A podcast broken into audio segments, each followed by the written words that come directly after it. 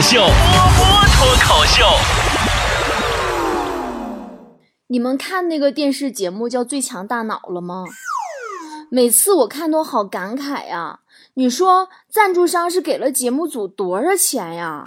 每个考官和选手座位旁边那扶手上都放了一瓶海天蚝油。蚝油啊，宝宝，口渴了喝蚝油啊。我觉得我就上不了最强大脑，我知识太匮乏了。从小就是，我记着我上小学二年级的时候吧，我们班主任还特地找过我爸，让他有空啊带我出去转转，说的让我接触一下大自然，多认识一些小动物。原因是啊，那天老师让我们猜谜语，行也是卧，立也是卧，坐也是卧，卧也是卧。结果悲剧的是，全班同学回答的都是蛇，只有我一个人喊的是蛆。我觉得 就是。我觉得我从小对世界认知就很迷茫，都因为我爸我妈吧，就是好多好多年前啊，真的就是都给我磕着了。我觉得我脑袋不太好使。那会儿啊，我好像还是上幼儿园吧，我爸骑车驮着我妈，我妈抱着我，在一条特别窄、特别窄的小路上，然后刚转过一个急弯，突然迎面呀一辆卡车开的特别快，我妈当时呢可能觉得是要撞车了。一着急呀，提了起我那衣领子，一把就把我给撇出去了。结果卡车刹住了，我满身是泥呀，从道边的田埂里边爬出来，完全不知道发生了什么，一脸懵逼的看着我爸妈，我爸妈也一脸茫然的看着我。就有时候吧，爸妈对我们的爱就是来的那么突然。还有一回，我爸带我去划船。小时候那是第一次划船呢，我就特别兴奋，我就在船上各种晃。我爸担心我掉水里边，就让我老实的坐下，别晃了啊。我就说了一句没事儿，我继续搁那左右左右左右摇摆晃。我爸脸色一沉，用他那二百多斤大体格子突然抓住船舷，使劲摇了两下，咵叽把我给摇水里去了。然后对掉在水里的我说：“看看，不听老人言，吃亏在眼前吧。”真的，你就是我爸，就是这种。爸爸，你忘了你要为什么？你不是担心我吗？不过我爸对我提出的要求还是有求必应的。真的，我小时候吧，我家里穷，那时候啊都没吃过草莓。一点不扒瞎，我吃猕猴桃，第一次吃猕猴桃还都是在十七岁的时候了。小时候根本没吃过草莓。有一次啊，看见路边看那个卖草莓的，我就不敢开口说想吃，我就问我爸：“我爸爸，草莓甜吗？”我爸心领神会呀，就把我带到草莓摊前，问老板：“这草莓甜不甜呢？”摊主说：“老甜了。”我爸扭头跟我说：“他说老甜了，还有别的事儿吗？没事，咱回家了。”嗯。说呀，穷人的孩子早当家。我从小就特别有这个经济意识。小时候在我姥家，来了个要饭的，拿个盆儿，要吃的要钱。我跟着他跟了半个村儿。我一看，这活儿好啊！第二天我也找个盆儿，准备出去搞点零花钱。我才走到第一家，就被拎回去，还挨揍了。屁股板子挨两巴掌，从此啊就断了我要饭发财的梦想了。出师不利呀，早知道我不上我舅家要去。小时候春游最聪明的，我们班就属我了。别的小朋友啊带一堆什么膨化食品呀、果冻啊、什么酸奶饮料啥的，我我跟你说，我就带面包。什么肉松面包、奶油面包、豆沙面包、实心面包、空心面包，就是各种面包，红糖面包。等到中午了，其他小朋友饿的嗷嗷喊呐，而我吃的饱饱的时候，那就是我发挥的时候了。真的，没经历过的人完全不能想象，小朋友为了解决肚子问题，能牺牲多少高级的零食。等晚上回家的时候，我一书包的面包已经变成了满满当当够吃一个月的各种零食了。真的，我从小特别理智，就是和那些幻想彩票中了五百万怎么花的同龄人一点都不同。我从小就经常因为如果中奖了要交一百万所得税而感到无比的肉疼。这辈子最见不得就是那些跟父母要钱花的人，衣来伸手，饭来张口，真是不要脸呀。我们家有个亲戚就是这样啊，我一个表弟，每天把自己活的呀像一个不出去旅行的青蛙。你看看人家别人的表弟呀，考大学的考大学，上班的上班，就唯有他在家里啃老。真的，要不是他刚满月，我真的我好好说道说道他。开玩笑，其实就是做人挺不容易的。从小啊就要开始被跟别人家的谁谁谁比来比去的啊！你看别人家的表弟，你看别人家的表妹，你看别人家的孩子。十八岁前问成绩，十八岁后问对象，有对象以后问孩子，有孩子以后问孩子成绩，孩子十八岁以后问孩子对象，反正都是地球人，干嘛要互相折腾呢？你们？我高中的时候啊，最好的朋友就是个富二代，人家就从来不跟我们比这比那的，人家有钱，人有厚道，成绩不好，考试啊都是兄弟姐妹们递小抄给他，三年下来好歹糊弄了父母，但是高考一塌糊涂，因为高考我们都不管他了。十年后啊，我去他家找他喝酒，他提起当年，真的是泪流满面，说真的后悔啊，那个时候没有好好学习啊。现在兄弟姐妹们都在北上广深啊，见个面都好难啊。毕竟我现在住的伦敦这个破地方，连个喝酒的人都没有。那多年过后，他依旧那么调皮。还记得呀？我们那个时候上初中的时候，我俩调皮捣蛋，各种逃课不写作业。真的，我一个女孩啊，我跟一帮秃小蛋子在一起逃课，我也是没谁了。然后被老师罚跑操场，一天三圈啊，连续跑一周啊。然后这二货跟我商量说：“哎，咱早跑完早利索。”于是第一天我俩就跑了五圈，然后屁颠屁颠找老师商量，说明天能不能少跑两圈。可是老师说：“我不喜欢欠别人的。”于是我俩就这样硬生生的被逼着倒退着跑了两圈儿，真的当时跑的都生无可恋了都。我们这代人啊，真的是上学怕老师，上班怕老板，结婚怕老婆，出差怕老王，走在路上怕老人。对于我们这代人来说，在老字的人好像都很牛逼的样子。可是我发现新一代的年轻人好像啥都不怕呢。昨天晚上。我跟我男朋友在公园遛狗，看见一老大爷拿着卡片啊，叫他那个小孙子也不外孙子看图认字儿。小鸟，完了小孩小鸟，大象，小孩大象，完了大爷念一遍，小孩就跟着念一遍。这孩子真聪明啊，很快呀，他就融会贯通了。他分别指着我家二哈、我男朋友还有我，一字一顿的念：狗，男，女。谁家孩子是？隔壁老王家孩子更气人。隔壁老王上班来跟我们说的啊，说有天吃晚饭的时候，他儿子问他：“爸爸，爸爸，如果螃蟹不被人抓，一直活在水底下会死吗？”老王说：“会死呀，动物都会死，人也会死。”儿子说：“爸爸，那你会死吗？”老王说：“会死呀。”然后说到这儿吧，老王突然想到生命和死亡的话题，对于一个三岁的小孩子来说，大概是太沉重了，就赶紧补充说：“但是爸爸还有好久好久才会死哦。”儿子看了他一眼，说：“爸爸，我想让你现在就死。”你说现在孩子脑子里都想了些啥吗？我也不知道自己现在呀是岁数大了、佛系了，还是怎么回事儿，总是会发现这个世界上有很多我无法想象的事情在发生。昨天看新闻，有条新闻给我吓着了，说十个老友聚会喝酒，由于心情激动，一个人喝多了，太多了，酒精中毒死了。死者家属呢就纠缠，活着的人呢也觉得过意不去，就一个人啊给了三万块钱当抚恤金了。办完死者葬礼之后啊，这九个人心情不大好，就约着又去喝酒消愁，结果又喝死一个。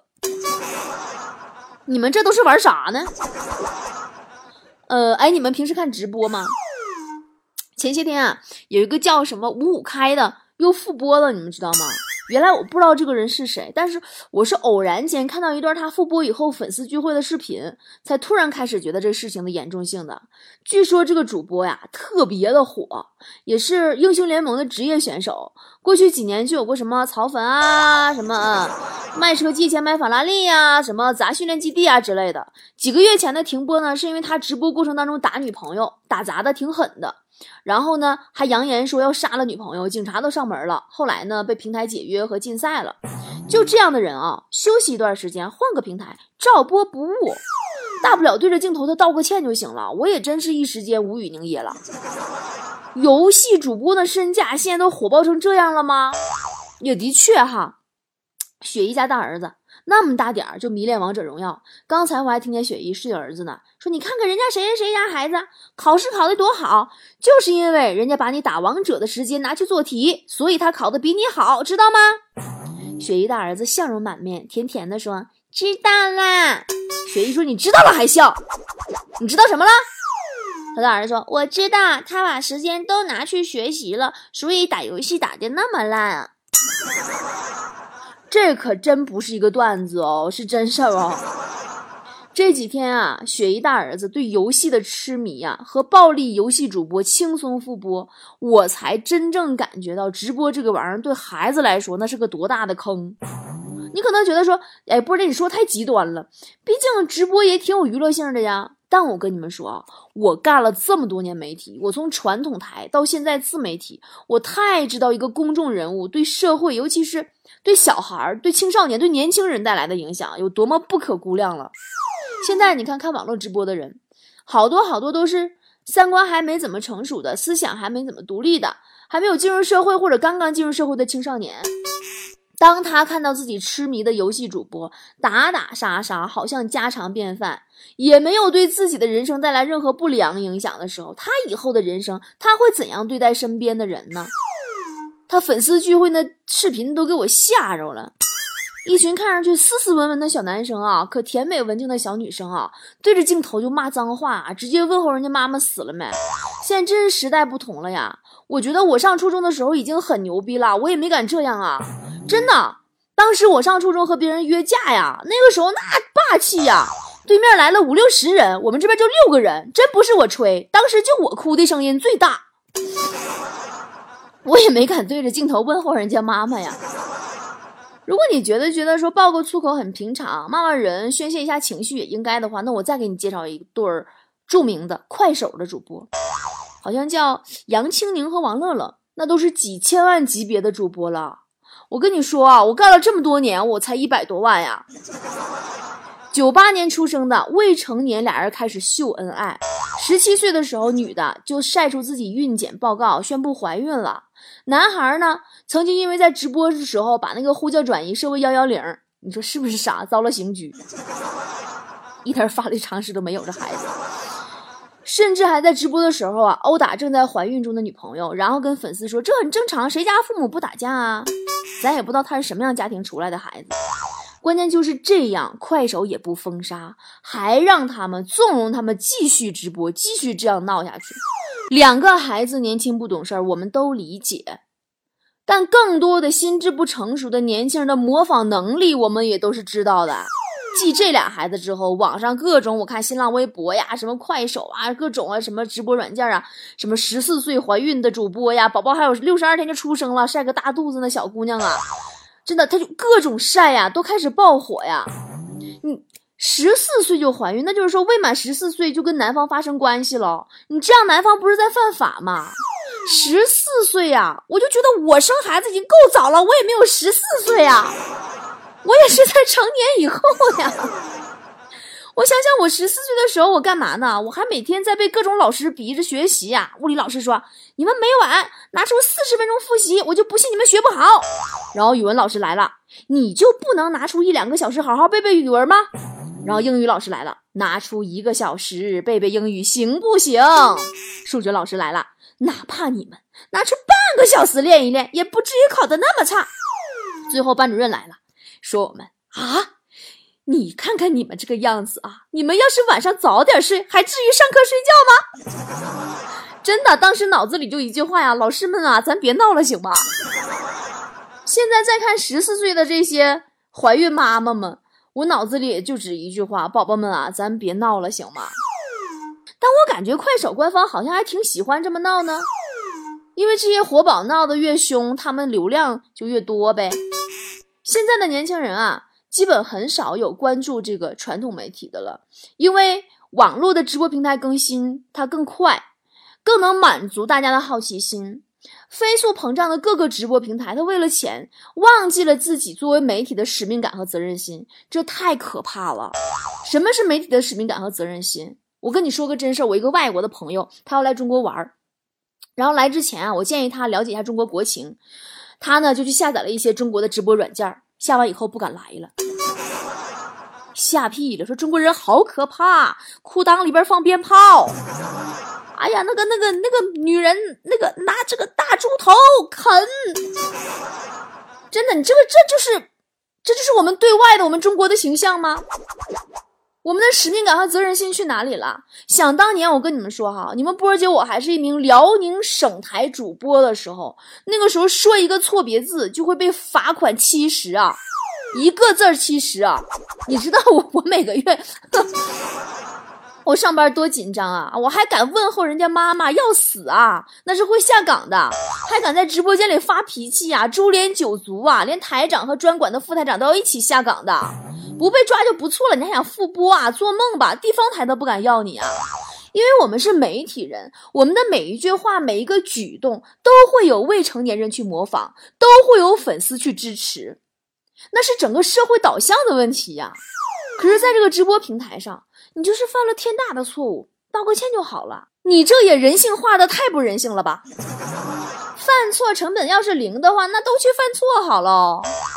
平时我们那么讨厌日本，骂日本，说日本性文化泛滥、没道德、女优国。可是，在日本，漫画全球累计发行了超过六千万部的著名大 IP《浪客剑心》的作者和月生红。他就因为持有儿童色情碟片被捕了，直接被封杀，漫画停刊，电影停播，再大的 IP 也是一夜之间不复存在。因为作为一个公众人物，他影响的动辄就是上千万的粉丝啊，上千万的粉丝被你的三观所影响，他是会影响他一生的。你知道，当你影响一个人的一生的时候，你的使命感、你的责任心在哪里啊？怎么就能轻轻松松的就草草了之呢？我真的，我就是实在是看不了咱们那些直播平台上，还裤裆里边放鞭炮的，真的，吃屎的、砸车的、捧个大猪头搁那嗷嗷啃的，这我也是不知道你要给劳苦大众表现啥价值观。真的，此时此刻是不是需要波儿姐我给你们普及一下社会主义核心价值观呢？富强、民主、文明、和谐、自由、平等、公正、法治、爱国、敬业、诚信、友善，你们都听明白了吗？会背了吗？这可不是开玩，不是说说而已呀！你也许你会说啊，不是你太老套了，你太教条了，你也已经落伍了，过时了，你是老人家了，岁数大了，跟不上时代步伐了。你们爱咋说咋说，我就这样，我就知道，如果直播平台就这样为了钱可以毫无道德底线，以不知廉耻为荣的话，那么现在看表面人气满满，总有一天它会集体坍塌死掉，就是垮掉。这是规律来的，自古以来就是这样。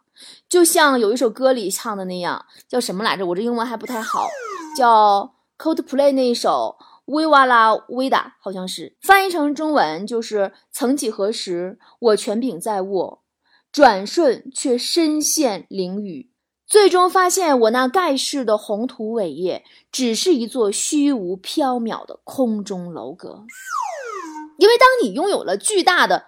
群众流量的时候，你手里就好比握了一把巨大的刀，你可以指挥群众遵从你的思维和意志去行动。但如果你用不好这把刀，肯定会砍到自己的。现在更严重的是，再继续这样下去，砍伤的已经不仅仅是平台自己了，而是这个社会的下一代，整整一代人呀。如果不想下一代满口脏话、肆意问候别人的父母的话，如果不想下一代不学无术、每天叼着烟打游戏的话，如果不想下一代在未满十四岁的时候就怀孕生孩子的话，还是别让他们看直播了吧！求求你们不要让孩子再看直播了。最起码现在这些平台的状态它是不行的，因为他们的底线就是没有底线。好了，今天节目就到这里了。